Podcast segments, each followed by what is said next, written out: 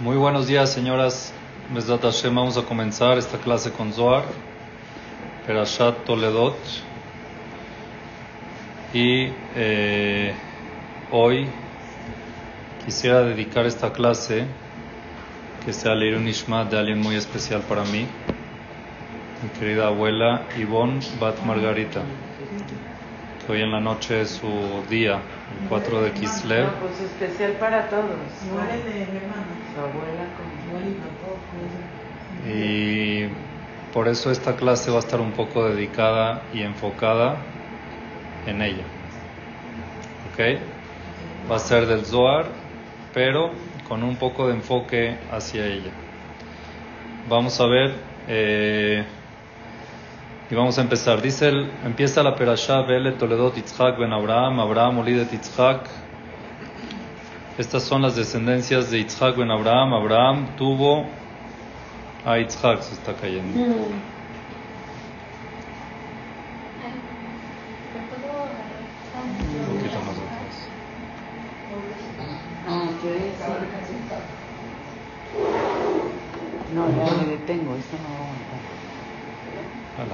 yo creo que la jarra nadie lo va a dar. Ah, con razón quería Gracias. Gracias. Excelente. Seguimos. Yitzhak ben Arbaim Shana, dice la Torah, Yitzhak tenía 40 años cuando se casó con Rivka, Bat Betuel Aramim Padam Aram, Ajot Laban Aramim Lo Leisha. Yitzhak tenía 40 años cuando se casó y cuenta la Torah, Vayetar Yitzhak la Hashem lenoja Ishto. ¿Qué significa Vayetar? ¿Qué es Vayetar? Dice la Torah, Vayetar Yitzhak. Pidió Yitzhak, dice Rashi Kadosh, Hirba Veifzir Bitfila. Existen muchos tipos de tefilá. Hay tefilá normal, hay tefilá de tajanunim de súplica, hay tefilá de agradecimiento, hay tefilá de alabanza y hay tefilá de insistir. Abraham, eh, perdón, Yitzhak insistió, Vayetar Hirba Veifzir Bitfila. Insistió mucho a Hashem, le enoja por causa de su esposa, Kiakarai, porque era estéril. Vayaterlo a Hashem, y Hashem le contestó a él, Batar Ribka Ishto, y se embarazó Ribka, su esposa. Aquí vemos algo interesante. Abraham vino era estéril, los dos, ¿no? los dos eran estériles. ¿Por qué? Porque Hashem le dijo, sal y ve las estrellas y voy a cambiar tu nombre para quitarte la esterilidad. Le cambió el nombre y le quitó. Y Sara también era estéril. Aquí Yitzhak era estéril. ¿Por qué? Por ¿no?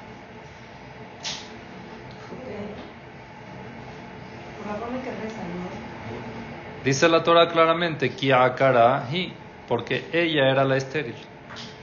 Yitzhak sabía de que él iba a tener una descendencia, que iba a venir Jacob de él, y los dos Shebatim. Pero no sabía si de esta mujer o de otra. Entonces él rezó para que sea con esta mujer. Vayetar Yitzhak la- Hashem le enoja porque ella era estéril. Vayaterlo Hashem, Hashem se convenció. ¿Ok? Batar, Vayaterlo Hashem Batar Rivka Ishto y se embarazó Rivka, su esposa. Entonces vamos a ver algo interesante. Dos cosas interesantes. Vamos a empezar con el Zohar. Dabar Ajer. Vayetar Yitzhak. Dice el Zohar que significa que suplicó Yitzhak. Sheitpalel tefilato. Que rezó. Vehatar hatira lemala etzel amazal elion sheala banim. Yitzhak logró con su capacidad excavar hacia arriba. Existe excavar, trepar, escalar, ¿ok? Arriba al lugar donde está el mazal de los hijos. Yitzhak llegó hasta ahí, hasta, ese, hasta esa parte del cielo, donde Bamakomau Teluya le da Tabanim, el lugar en el cielo donde es el departamento de los hijos.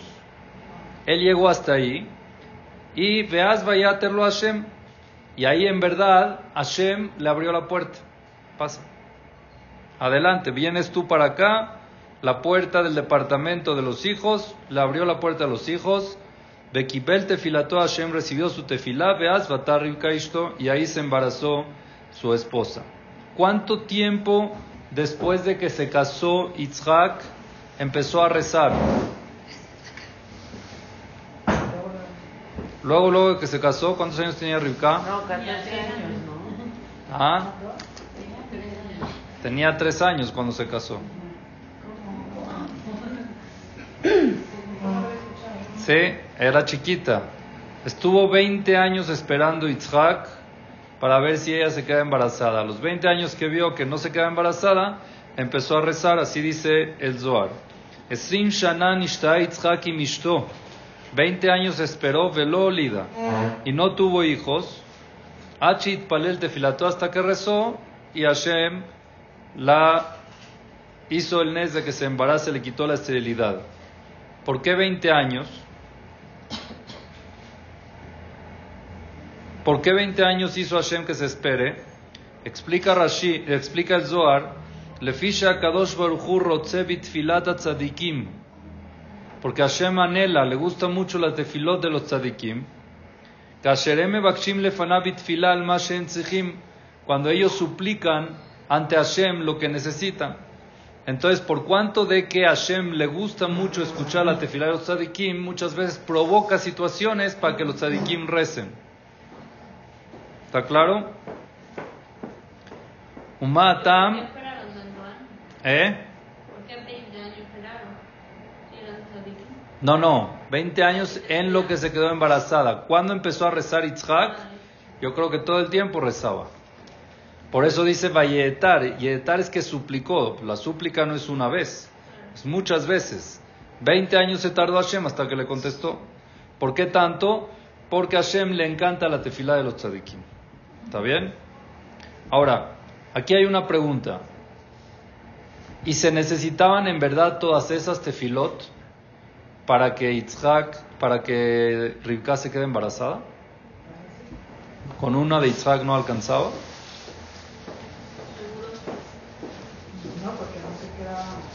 Esta misma pregunta se hace mucho y justamente con el caso de mi abuela. Mi abuela se enfermó seis meses antes de fallecer. ¿Ok? Y se movió todo México y el mundo con tefilot, con cabalot, se hizo de todo. Y al final, ¿qué pasó? Falleció. ¿Y esas tefilot qué? No, le, le acortó el sufrimiento.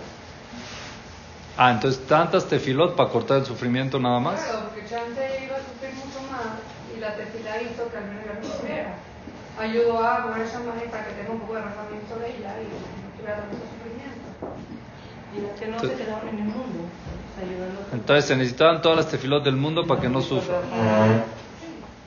también para, la de la tefila era como masiva y ayudaba a muchas cosas más. O sea, que esas personas que eran demasiado grandes ayudan a, a todo el pueblo. Esa es la respuesta. El Zohar dice, Umatam, porque acá dos Baruj hay veces hace una situación para que muchos tzadikim recen y recen y recen y el pueblo Israel rece y rece y rece, aunque en verdad no se necesitan tantas, tantas, tefilot. Ahí está que al final Hashem nada más abrió la puerta, entró la tefila de Yitzhak y le contestó ella, quedó embarazada. No necesitaba más de una tefila oficial que llegue. Todas las tefilot que hizo Yitzhak, ¿para qué? Dice el Zohar Kadosh, Bishvil Sheitrabe Veitosef Shefa Kodesh. Las tefilot aumentan abundancia sagrada. El mundo necesita abundancia Kodesh, abundancia sagrada. Lejol mi shenitzrach leze para cualquiera que lo necesite se crea una energía positiva que se puede usar. Para cualquiera que lo necesite, se agarran esas tefilot. Aunque no se utilizan exactamente para la finalidad en la cual se hicieron, queda esa fuerza, queda ese crédito para la gente que lo necesite. Aliede tefilata tzadikim por medio de la tefilata de tzadikim. Claro. Y de todas las tefilot que hace el pueblo de Israel en general, uno no sabe ¿Cuántas tefilot se necesitan para que se solucione el problema? Puede ser que una. Pero Hashem le da largas para generar más crédito, para generar más energía, porque esa energía la va a necesitar para otras ocasiones. Entonces, es muy importante rezar y no decepcionarse cuando uno ve, por ejemplo, que no se solucionó. En el caso de mi abuela, por ejemplo, al final falleció. Puede ser que sí, que las tefilot ayudaban para que sufra un poco menos, pero tantas, tantas tefilot, Hashem utiliza esos tzadikim para generar, es un zehut para ellos. Es un zehut para ellos que Hashem los utiliza para poder generar esa energía positiva para el bien de toda una comunidad, de todo el pueblo, de, de personas. Y eso es lo importante que tenemos que saber. Ahora el Zohar hace una pregunta muy interesante. Abraham vino, era estéril, dijimos, ¿verdad? Y Sara también. ¿Abraham rezó por él o por Sara? ¿Cuándo?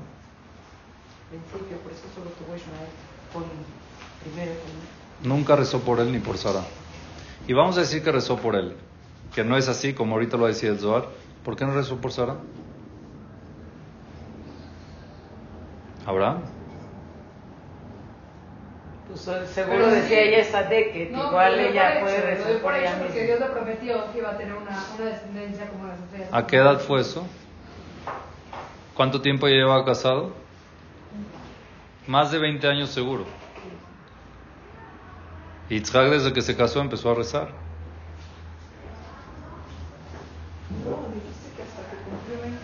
No, 20 años Dios le contestó. Dios, 20 años fue que Dios le abrió la puerta. ¿Y por qué tanto tiempo? Para que se genere esa, esa, esa shefa, ese, esa abundancia de tefilot. Pero la pregunta es por qué Abraham Avinu no le pidió, no pidió por Sara su esposa. Y si él era estéril, tenía que pedir también por él. Dice Zohar Kadosh, Abraham lo itpalel ifna Kadosh baruchu ten lo banim. Abraham no le rezó a Dios que le dé hijos. Afal piche Sarai cara, aunque Sarai era estéril. Y si es que me va a decir, ¿cómo no? Si él se quejó con Dios y le dijo, no me diste hijos, ¿cómo tú me estás diciendo que voy a tener descendencia? Que puede ser que eso sea una petición. Eso no lo dijo en forma de tefilá, lo dijo en forma de queja. En forma de lógica, oye, tú me estás diciendo que voy a tener una descendencia, pues si no me has dado hijos. No es una tefila. Así dice el Zohar. Abal Yitzhak ilpalel al ishto. Pero Yitzhak sí. Lefisha haya yodea shenu akar el ishto. Porque Yitzhak sabía que el problema no era de él. Era de ella. Yitzhak haya yodea besoda jochma. Porque Yitzhak sabía que iba a tener, con sabiduría, con Ruach HaKodesh, que de él iban a ser los doce Shevatim de Jacob Avinu, que era su hijo, iban a ser los doce Shevatim. Puede ser, o con Sara, no, si no es con Rivka, puede ser con otra, Itzhak. Ah. Itzhak no sabía, si, si no es con Rivka es con otra. Entonces, por eso dice la Torah que Itzhak rezó le enoja por su esposa. No sabía si era ella o otra, pero él quería que sea con ella. ¿Ok? Ahora, Abraham, ¿por qué no rezó? Porque Abraham mismo tenía el problema. No rezó por su esposa porque él no se adjudicaba el problema, él no le adjudicaba el problema a la esposa, se lo adjudicaba a él. Entonces él decía, bueno, voy a hacer gesed, voy a ver qué hago, pues ya, yo soy estéril. Él no decía que Sara era estéril, él estaba claro que él era estéril. Entonces se dedicó a hacer gesed, a ver qué hace, y cuando Dios le dijo, entonces ahí ya se enteró que Dios le hizo un milagro, le cambió la hey, y al final le quitó la esterilidad a él y a ella. Pero no rezó por ella porque él también era del problema. Y él se adjudicaba el problema a él, no a ella. Pero tampoco rezó por él. No rezó por él.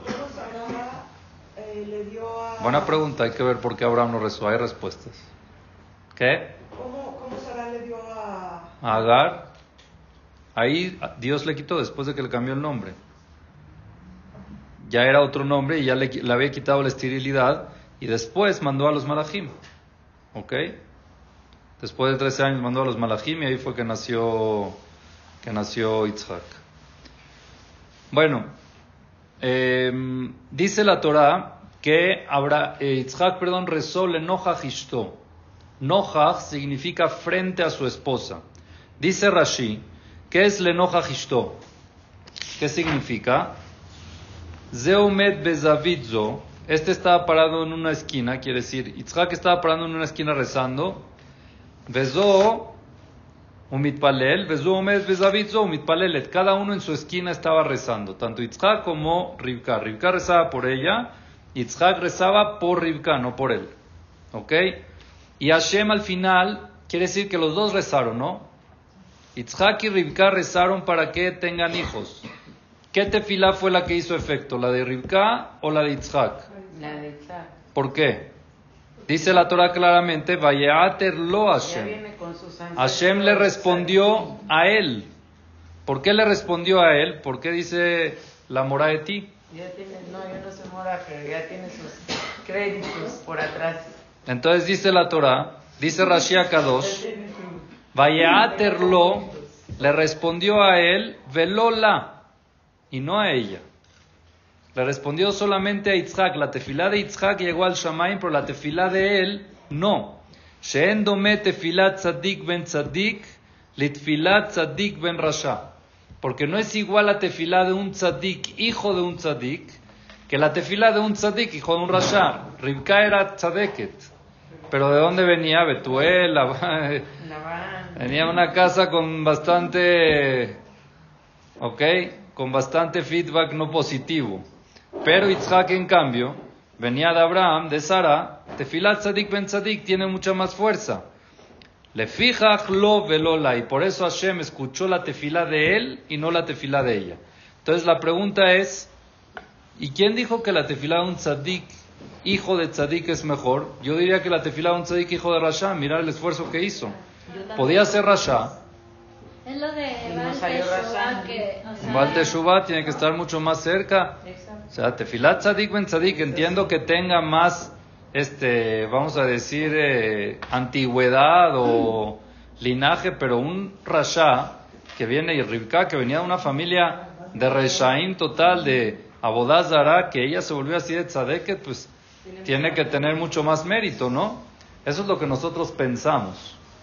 En verdad eso es lo que nosotros pensamos, pero en verdad es mucho más un tzadik hijo de un tzadik. ¿Por qué?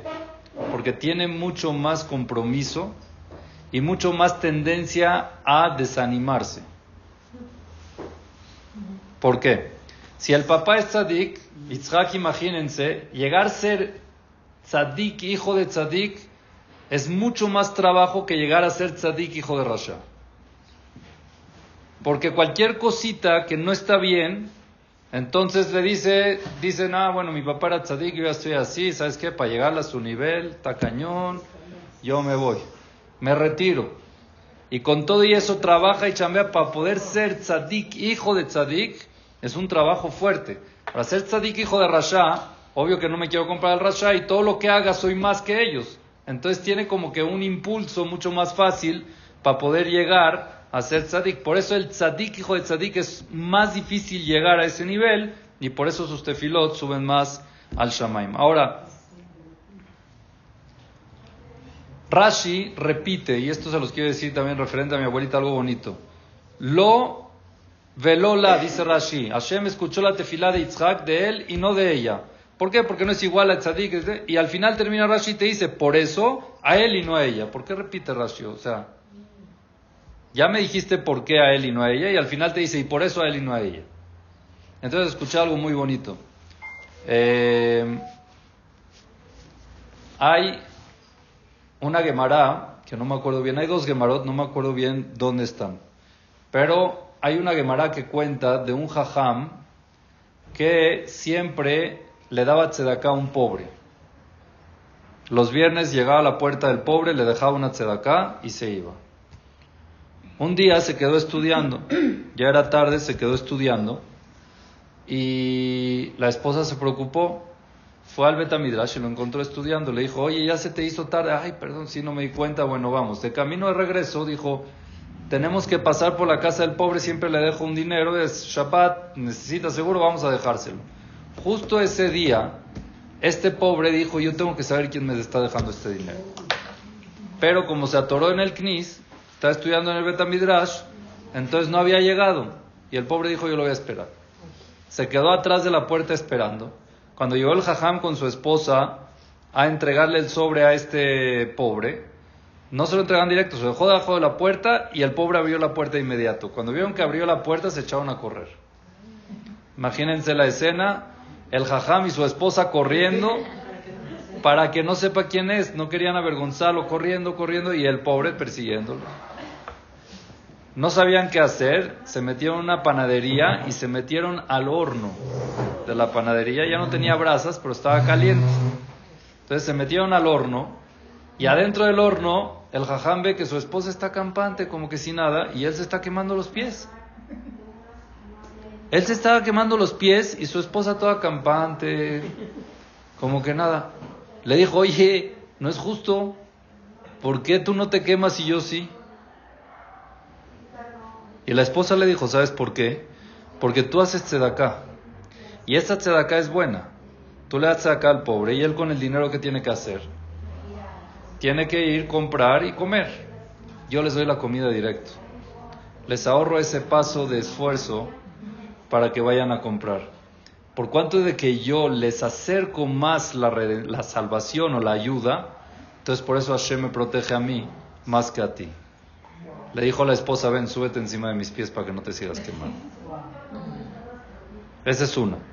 La otra, la otra también es igual, una historia parecida, de que un jajam con su esposa estaban en camino que iban a ir a una ciudad y llegaron a una ciudad donde había sequía donde había, perdón, no, no, no, en la ciudad del Jajam, donde él vivía, había sequía. No llovía, ¿ok? Y estaban en la casa el Jajam y su esposa y vieron de lejos que venía un comando de Jajamim, un comando de Jajamim para pedir que pidan tefila. Sabían que ellos tenían la fuerza, creo que era Rabajá y su esposa, tenían fuerza de pedir tefila. Entonces la esposa y él decidieron, ¿saben? Antes de que lleguen vamos a subir a rezar para que no digan que fuimos nosotros. Para que no digan que fuimos nosotros, ya, vamos a subir al techo, rezamos, pedimos a Hashem que baje lluvias, y cuando lleguen los jajamim, ya está lloviendo, qué bueno, ya. Entonces efectivamente se subieron cada uno en una esquina, y los jajamim se dieron cuenta que estaban rezando en el techo. Y vieron a la mujer en una esquina y al hombre en la otra esquina. Y los jajamim vieron que las nubes del lado de la mujer llegaron antes que las nubes del lado del hombre. Quiere decir que la tefilá de la mujer llegó antes que la tefilá del hombre. Entonces cuando tocaron la puerta, hola, ¿qué tal? No sé qué. No, es que venimos por la tefilá. Ah, sí, mira, ya Baruch Hashem está viendo. No se preocupen, nosotros los vimos allá arriba. Ya sabemos que ustedes rezaron, pero tenemos una pregunta. Los jajamim le hicieron la pregunta, ¿por qué Hashem respondió más a la mujer que al hombre? Nosotros vimos las nubes y vimos que la nube de lluvia que estaba del lado de la mujer llegó mucho antes que la nube. Entonces la esposa le dijo la misma respuesta. ¿Saben por qué? Porque yo lo que hago es darles directo de comer a los pobres y mi esposo lo que hace es darles dinero. El gesed que yo hago es mucho más directo que el gesed que hacen la gente dando dinero. Cuando una mujer hace gesed en su casa con sus hijos o con cualquiera, es un gesed mucho más directo que dar dinero y tiene mucho más de hut, muchísimo más de hut. Mi abuela la Shalom era algo que nadie la podía frenar. Y el gesed era directo, el medio más directo y menos proceso que pueda tener el que va a recibir el gesed. Yo, Baruch Hashem, me tocó acompañarla en varias agalotes. Ella era la promotora de las agalotes de las casas que cacherizaba las casas era, pero mira, que nada se esfuerce la dueña, nada, cero. No se puede esforzar para nada. Éramos nosotros, los nietos, todo lo que teníamos que hacer. Y tenían, llevábamos toda la tevila y le quitábamos las etiquetas y los, primero la gala y después la tevila y acomodarlos exactamente. Tenía una lista donde iba cada cosa para que otra vez, para que no se dé cuenta. o sea, la señora estaba que no hacía nada, a filo hay veces se iba Avísame cuando no estés, yo voy y te lo cacherizo y vas a llegar y no te vas a dar cuenta de nada. Y así era. ¿Para qué? Para que sean. Y esas tefilot de esa gente, de las mujeres más que nada que hacen jese directo, llegan mucho más rápido al Shamaim y tienen mucho más respuesta que tefilot de hombres que dan, pero para que se vuelva efectivo ese jese tiene que pasar otro proceso de comprar la comida o de lo que sea. No sé si se acuerdan, bueno, la que la conoció, llegaba un Brit Milá a un bar mitzvah con 7, 8, 9 regalos. ¿Por qué llegaba con 7, 8, 9 regalos? Tenía una tiendita en su casa, ¿saben dónde estaba la tiendita? En su closet que medía un metro y medio.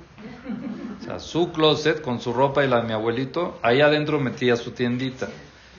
Y esa tiendita, eh, la gente le habla señora Ivonne, ¿va a ir al Brit de tal? Sí, ay, ¿me lleva un regalo? Sí, hija. Y le escribía su papelito, su nombre de parte de tal. Entonces la otra señora Ivonne va a ir, sí, entonces hacía la lista de cuántas y llegaba al Brit con ocho regalos, cada uno. ¿Para qué? Para que ni se esfuercen en ir, en comprar el Gesed completo. Hay veces sí se lo pagaban, no se lo pagan. A mí me tocó acompañarla al centro. Era algo impresionante cómo Hashem ayuda a la gente que quiere hacer Gesed. No tenía ni celular, ni reloj, ni chofer. Ni una de las tres. Y el tiempo le rendía, pero algo, tenía una veraja en el tiempo impresionante. Entonces me tocó va- varias veces acompañarla al centro a comprar los regalitos, porque la gente necesita regalar. Compraba meluquitos, iba aquí. A Huelchi, no sé si se acuerdan los taxis de Bochito, sí, que no tenían el asiento de adelante. Como llenaba, como llenaba todo el taxi de bolsas, no tenía yo lugar donde sentarme más que en el hoyo de adelante donde estaba el asiento. Ahí me tenía que sentar yo. Hijo, hijo, siéntate ahí porque tengo que poner las cosas aquí para que no se vayan a aplastar. Y ahí, ¿para qué? Para que lleguen bien los regalos, que no lleguen apretados. Que no... Y yo feliz, o sea, ce- cero. Increíble cómo ese gesed que hacen las mujeres tiene mucho más eficiencia que el que hacemos nosotros los hombres y llega al final del Shamaim con mucha más eficiencia esa tefila. Entonces ahí Rashi dice, Vayetarlo, cuando Hashem escuchó la tefila de, de Yitzhak, pregunta Rashi, lo velola, ¿cómo puede ser que a él y no a ella? Si generalmente la mujer es mucho más eficiente su tefila que la del hombre. Es pregunta Rashi hace. Entonces contesta Rashi, no, es que aquí había otra facultad. De que Yitzhak era tzadik ben tzadik y Rivka era tzadik ben rasha. Y nada más por eso Yitzhak tenía un plus que por eso Hashem lo escuchó a él. Pero si no fuera por eso, la mujer siempre se escucha antes que el hombre. Justamente estamos... Cuando pides por el otro, va- o sea, te responde, el, Mm. responde primero a ti antes que al otro. Cuando pides por el otro. Sí. Ese es otro, otro drash también, es correcto. Pero sin eso también. Hashem siempre escucha más las tefilot de las mujeres que la de los hombres. Eso es lo que quiero que sepan. Que tienen un arma mucho más poderosa. Aunque en el Shulchan Aruch, Ora Haim Siman Kufab dice, justamente lo estamos estudiando y sé que es mucho que las personas, las mujeres más que nada se preguntan si hay una obligación de rezar, si la mujer tiene obligación de rezar. Shulchan Aruch dice que sí que la mujer está obligada a rezar, pero hay que quedar muy claro qué se refiere. El Shulchan Aruch trae que hay toda una discusión si es de la Torah o de Jajamín, pero el rezo oficial no es el rezo que conocemos hoy en día, que son tres tefilot, Shachrit, Mincha y Arbit. Antes de la destrucción del Bet HaMikdash también uno tenía que rezar, pero era una tejiná. Una tejiná es una súplica X, lo que sea, conectarte con Dios, pedirle y ya. Esa es la obligación de la mujer.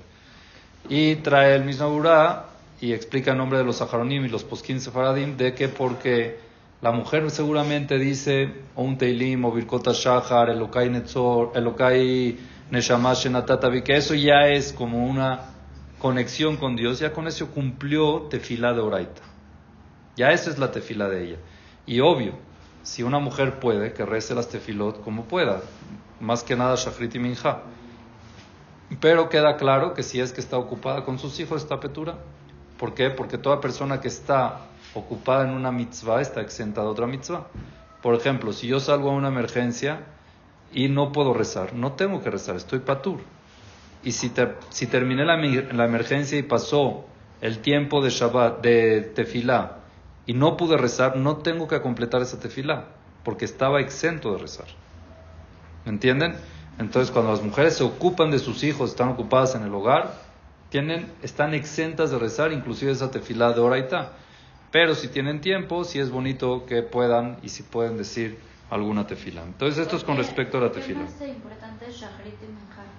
es que Arbit es Reshut, Arbit es siempre opcional, para los hombres también. Shachrit y Minja es lo que los Jajamim establecieron en Korban Tamid Shel Shachar y Korban Tamid Shel Ben Arbaim. Son referentes a los dos Korbanot que habían constantes en el Bet HaMikdash. En la noche no había Korban. Entonces, por eso hicieron una tefilá Reshut opcional. Arbit es opcional. ¿Está bien? Arbit de diario. Bueno, hace 23 años.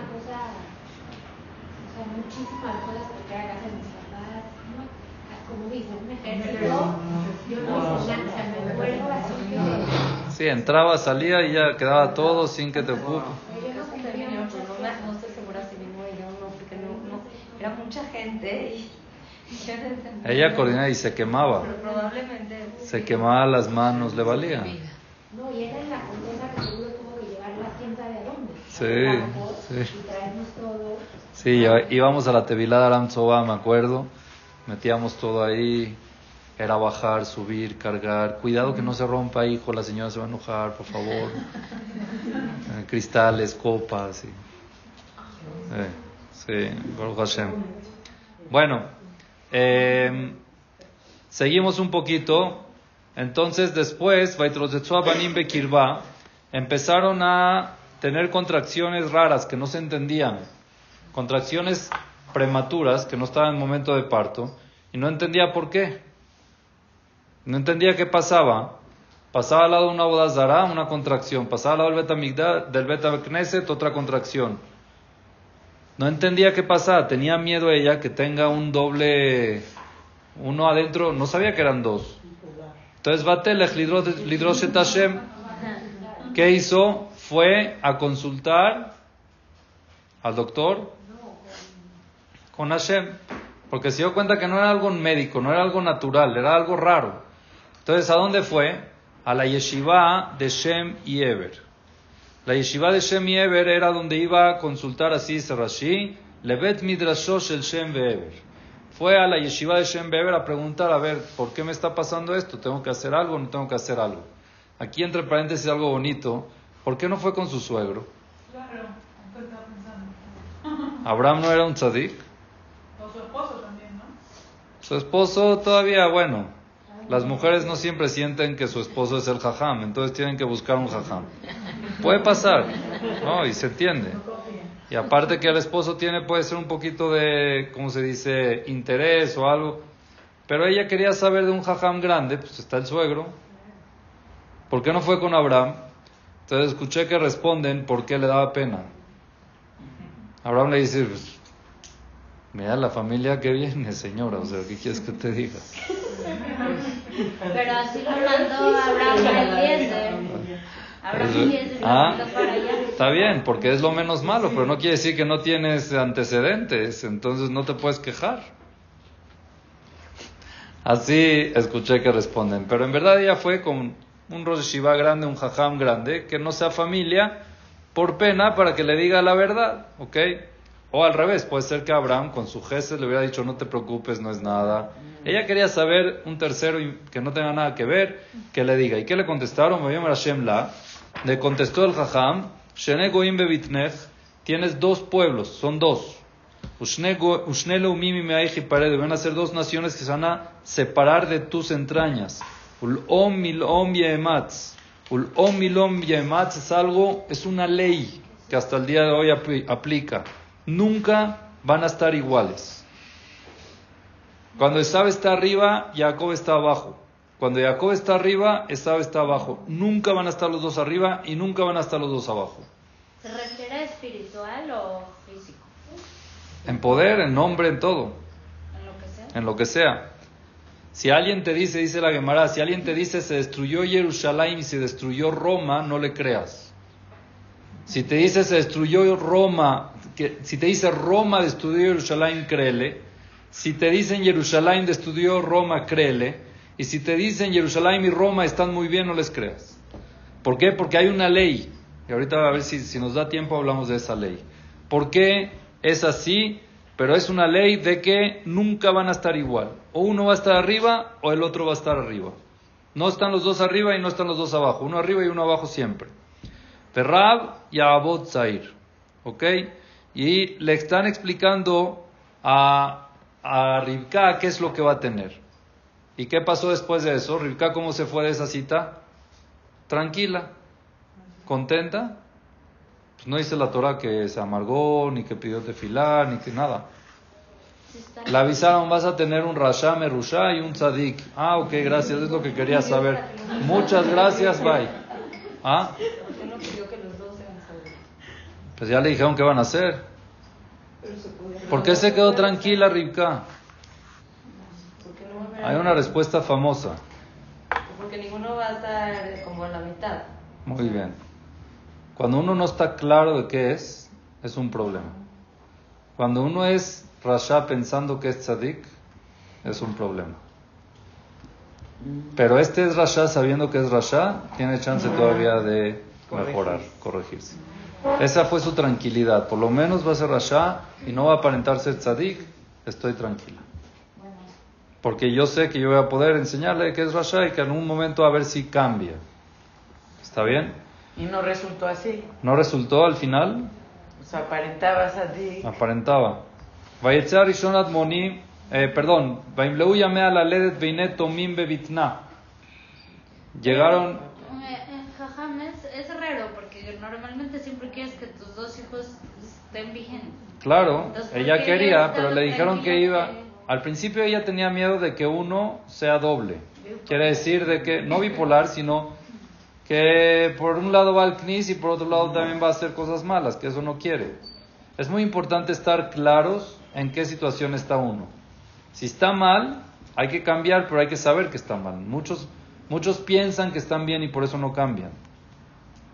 Y hay quien compensa las averot con las mitzvot, que también está mal. Bueno, en la noche hago esto y en la mañana voy al knis. No, eso no está bien.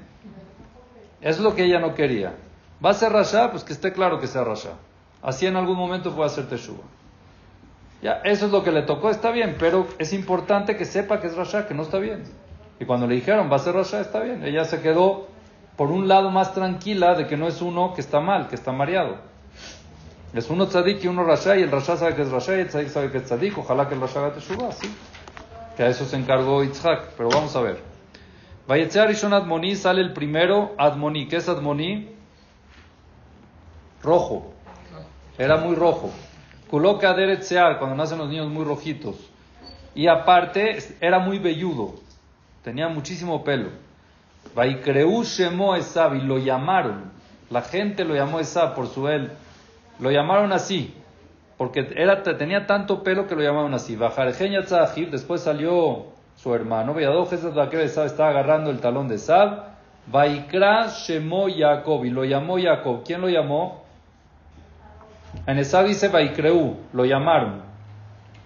Dice Rashi, Vaikreu Shemo Esab, Hakol Karuloken. Todo el mundo así lo llamaron. A Esab, todos cuando lo veían, ¡ay, el Esab! Porque estaba velludo. El osito, ¿no? Vamos a decir, le, pusieron un nombre así. Pero a Jacob cuando nació, ¿quién le puso el nombre? Muy bien. Vaikra Shemo Jacob Kadosh Baruchu. Hashem le puso ese nombre Jacob. ¿Sí? Otra opinión dice Rashi que su papá sí lo llamó por lo que estaba agarrando el talón. Yitzhak, Yitzhak tenía 60 años cuando los tuvo. Ahora, vamos a ver lo siguiente. Crecieron los niños. Vaikdelu a Nearim, Vai Esab Ish, Yodea Tzaid Ish Sade. Esab un hombre, cuando creció era un hombre cazador. Yodea Tzaid, que le gustaba cazar. Ish Sade, un hombre de campo. Ve Jacob, Jacob Ishtam era un hombre ingenuo. Yosef Alim, sentado en las carpas, estudioso, aplicado, buenecito. Ahora, ¿Ishtam es bueno o no es bueno? Decir, ay, pobrecito, mira, ese es muy ingenuo, así, muy rashatam. Entonces había que decirle jajam, ¿no? No, era, sería mejor. O sea, tal vez pudo. O sea, ya, ¿sabes qué? Por eso está sentado ahí, porque eh. No, no es afrit, no tiene pila para... El otro se mueve y este está ahí sentado. ¿Está bien ese dicho? Si la Torah hubiera dicho Jacob Tam, entonces tienen razón. El ser Tam no es una virtud, es una deficiencia prácticamente. Pero cuando dice Ishtam, ¿qué es Ishtam? Un hombre Tam. Como un X, ese X. No. No es íntegro. Ishtam es el hombre que él decide cuando ser ingenuo y cuando no. Él tenía la personalidad de poder decidir cuándo sí y cuándo no. De aplicar el tmimut cuando es necesario. Ishtam era de él. Era un hombre que él controlaba el tmimut. Que él controlaba esa ingenuidad cuando era necesaria. Y por eso lograba ser Yoshebu Alim. Por eso lograba ser habitante de las carpas del estudio. No es que era así que nació y se quedó así. No.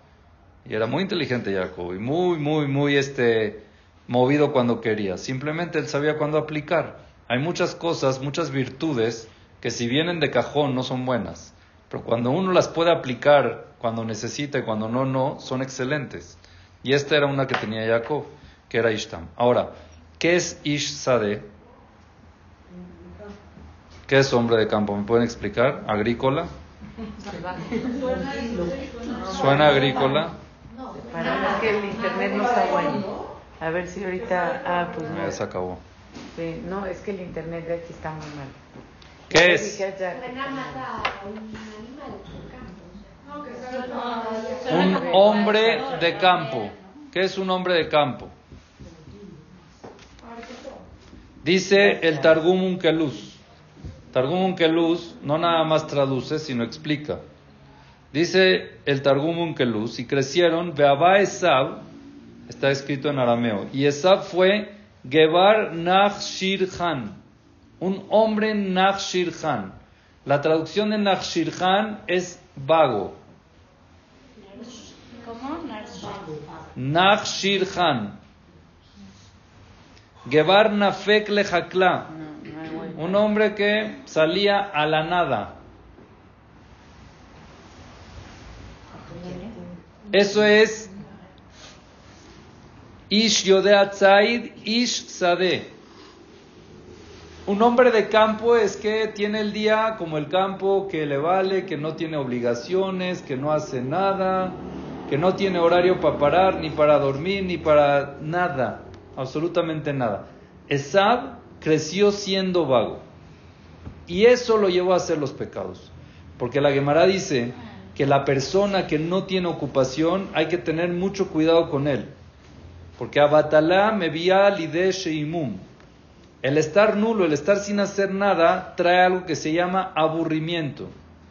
Y el aburrimiento a una persona sana lo hace que genere algo, que quiera hacer algo, y generalmente el Yetzirah se mete para que haga cosas malas. Por eso dice la Torah que aunque una mujer tenga 70 gires, algo tiene que hacer.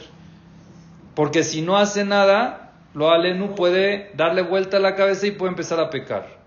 Siempre tiene que estar ocupada en cosas básicas, aunque tenga mucha ayuda. ¿Ok? Tiene, aunque, aunque manejar a las gires y coordinarlas no es fácil, y es parte del trabajo, pero uno tiene que también hacer algo para que no se vea o no esté en verdad sin, sin oficio, sin hacer nada, porque eso lleva a hacer cosas malas. Mi abuela, Alea Shalom, no paraba. Desde que se levantaba hasta que se iba a dormir, era un segundo no tenía libre. Un segundo. En la mañana se paraba, me acuerdo cuando yo me quedaba en Polanco, porque vivíamos en Texas, me quedaba en Polanco a dormir, era un deleite. Porque nos despertaba desde temprano, vámonos hijo, pero abuelita falta media hora para que venga el camión. Sí, pero tenemos que ir por los de por los de Juan Racine y por los de aquí, por los de allá para que despe ¿Por qué? Porque ella pasaba por casa de todos sus nietos a tocarles el timbre para que se despierten. Entonces se despertaba temprano para ella hacer la ruta, porque no había celular y el teléfono si lo contestaban o no, el timbre. Iba personalmente a casa de cada, entonces era un recorrido en Polanco para tocarle el timbre a los nietos, ya bájense que ya viene el camión. Y yo como estaba de cajón en la caja, pues tenía que pararme temprano y, y después terminaba la ruta y no se regresaba a su casa. Era a ver quién se le fue el camión para ver cómo lo manda. Pero no de sus nietos, de todos los de Polanco. Entonces se te fue el camión, hijo, ven, ven, ven, por esta esquina va a pasar ahorita el moretal y yo le digo que te lleve. Y se paraba en esa esquina, "Ja- Jajam, ¿lo puede llevar, por favor? No paraba, terminaba de ahí, se iba a la casa a atender a los jajamim que habían en la casa. ¿Cuántas veces yo me dormía en el piso, feliz? No me faltaba absolutamente nada en el tapete, no sé, en la- eran tapetes, nos ponía una cobija, cojines y ahí te acuestas. Y yo feliz, éramos 15 primos dormidos así en el tapete. ¿Por qué? Porque los cuartos están ocupados por los jajamín que vinieron de Israel. ¿Y los hijos dónde se dormían? De mi abuelita, los hijos. ¿Dónde se dormían? En la sala, en un colchón. Porque el jajam está en el cuarto. Y atiende al jajam, hijo, siempre me pedía, pregúntale al jajam si quiere comer. Jajam atarotzele de hol. No, toda. Pero dile que no ha comido, jajam lo ajal. Pero siempre nos mandaba y me tocaba muchas veces, hijo, ven, ven hoy, tienes que venir para dormirte con el jajam porque estás solo. Y no quiero que sea entonces venía Rav Galinsky, alaba Shalom. Se dormía y yo me dormía al lado de él en la cama de al lado y me platicaba en las noches y me contaba cuentos. Era, sí. Sí, no. Ella fue Todo, sí, todo. Entonces ella no paraba, no paraba un segundo, apenas, apenas podía, entonces iba al centro o iba a ver la casa del labrej que, que se le despintó para pintársela o iba todo, todo, el, el Mahkat Center se formó, yo me acuerdo, en su estacionamiento, en su estacionamiento, el lugar de su coche, no tenía coche, eran muebles. Eran muebles y nadie se que se queje, ni un vecino se podía quejar porque eran los muebles y venía el de la mudanza y se llevaba muebles, venían muebles, se llevaba muebles. Cuando estaba enferma, sin que sepa, una persona lo llamó diciéndole que necesita una lavadora. Cuando ya estaba de verdad enferma. Y ella no paró hasta que no le llegó la lavadora a esa, a esa casa. De aquí, por allá, por aquí, por allá. Y cuando íbamos al centro era increíble como todos los goyim salían a saludarla. Señor Ivón, ¿cómo está? Señor Ivón, ¿cómo está? Señor Ivón, ¿cómo Sí, increíble. Dicen, cuando, cuando estaban en el Shiva, dijeron que cuando falleció hasta las palomas lloraron. ¿Por qué? Porque también eso nos llevaba, nos llevaba al camellón a darle, a darle pan a las palomas. Nos pasó una vez, sí, el pan que sobraba de Shabbat, el domingo, el paseo. No había ni restaurante, ni... Eran dos cosas, los columpios de la señora Maruca, no sé si la conocen, vivía en la Cerrada de los Morales, en su jardín había unos columpios, ese era un paseo, y el otro era irle a dar de comer a las palomas en el camellón. Llevábamos el pan de Shabbat y le dábamos de comer. Una vez le estábamos dando de comer y mi abuelita me dice, hijo, ven, acompáñame a la casa rápido, rápido, ven, acompáñame. Abuelita, ¿qué pasó? No han comido las palomas. Ven, ven, ven. Nunca decía qué iba a hacer, porque si no le íbamos a decir, ya, nunca. Vamos a la casa rápido, sube, agarra sus primeros auxilios, una gasa, una venda, no sé, agarró. Abuelita, ¿qué pasó? Ven, ven, ven, hijo, ven, ayúdame, ven, ayúdame. Vamos corriendo otra vez con las palomas, se acerca y ve una paloma que tiene una pata rota. Hijo, agárramela fuerte, agárrala fuerte que no se mueva. Agárrala fuerte, le vendó la, la patita a la paloma, le puso su dedo.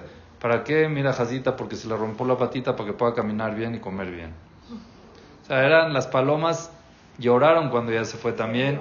Sentía, ese es el gesed constante sin parar y por eso Baruch Hashem logró ser lo que es. Es verdad que no venía ni una familia de ejemplo de tzadikim ni nada de eso, aunque Baruch Hashem, mi bisabuela y mi bisabuelo eran gente siempre de bien y muy bien. Ok, mi abuelo Abraham, alaba shalom, y mi abuela eh, Margarita también, alaba shalom. Siempre eran gente de bien y de rezo, y que, pero de ese nivel de tzadkut era porque nunca paró. Todo el tiempo quería hacer, todo el tiempo quería ver cómo avanzaba, cómo hacía más, qué más podía hacer. Y en la casa nunca faltó absolutamente nada, ni a sus hijos, ni a, ni a su esposo, ni a mi abuelito Sheikh. A nadie le faltó su atención por ser de que ella estaba atendiendo. Cero. Para nada. ¿Ok? Todo el tiempo ella atendía su casa y a la vez a todo el mundo que necesite. Venía gente a cortarle el pelo, porque ella era peluquera también. Sí. De repente, sí, a cortarle el pelo. Y, y siempre que tenía que llamar la atención, lo hacía con mucho, mucho cuidado. Cuando algo le quería decir a sus hijas o a sus nietas, con mucho cuidado. Y les voy a traer un ejemplo. Una vez mi mamá llevó a mi hermanita de dos años. ¿Qué? Dos años, una bebé. Bekoshi caminaba, pero la llevó con una camisa ombliguera que llegaba hasta aquí. Y no le gustó a mi abuelita que esa niña tenga esa camisa. Pero ¿cómo le vas a decir que una niña de dos años no tenga una camisa de ombliguera? Y es mi mamá, no era... O sea, Te, re- te regalo un suétercito. no. Ay, Maggie, ¿sabes qué? Vamos a bañarla. Ya aprovecha, bañala ahorita y ya si en la noche no, te voy a borrar. Ella misma fue a bañar a la niña y la vistió con otra ropa.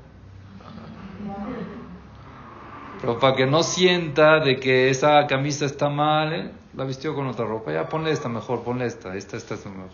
Pero eso fue ya como de consecuencia, no fue que por eso lo hizo. Después uno siente así y es importante esa dulzura con todo el mundo. La gente anim que llevaban y tocaban a la puerta era algo impresionante, no la dejaban en paz. Y cada una con su locura, gente que no estaba al 100% mentalmente. Llegaban a la casa y se, le plantaban ahí y platicándole sus tonterías. Mi abuelita escuchándolas y escuchándolas y escuchándolas y les daba su tzedakah. Yo soy testigo, a las 6 de la mañana yo me paré a darle tzedakah a una persona que vino a tocar. Seis, no había horario.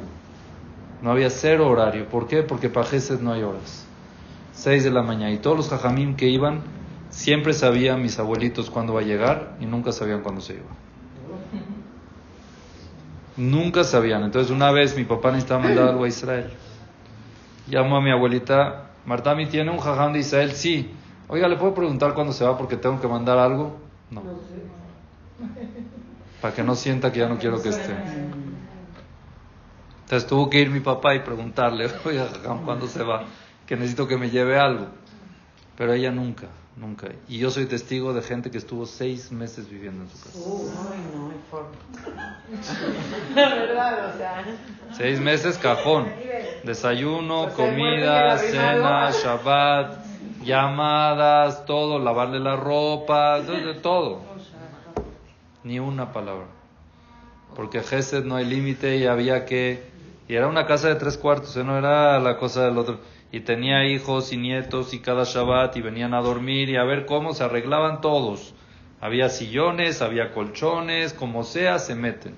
Y así fue como llegó a ser una, una mujer tan grandiosa que terminó su misión a la mitad de su vida.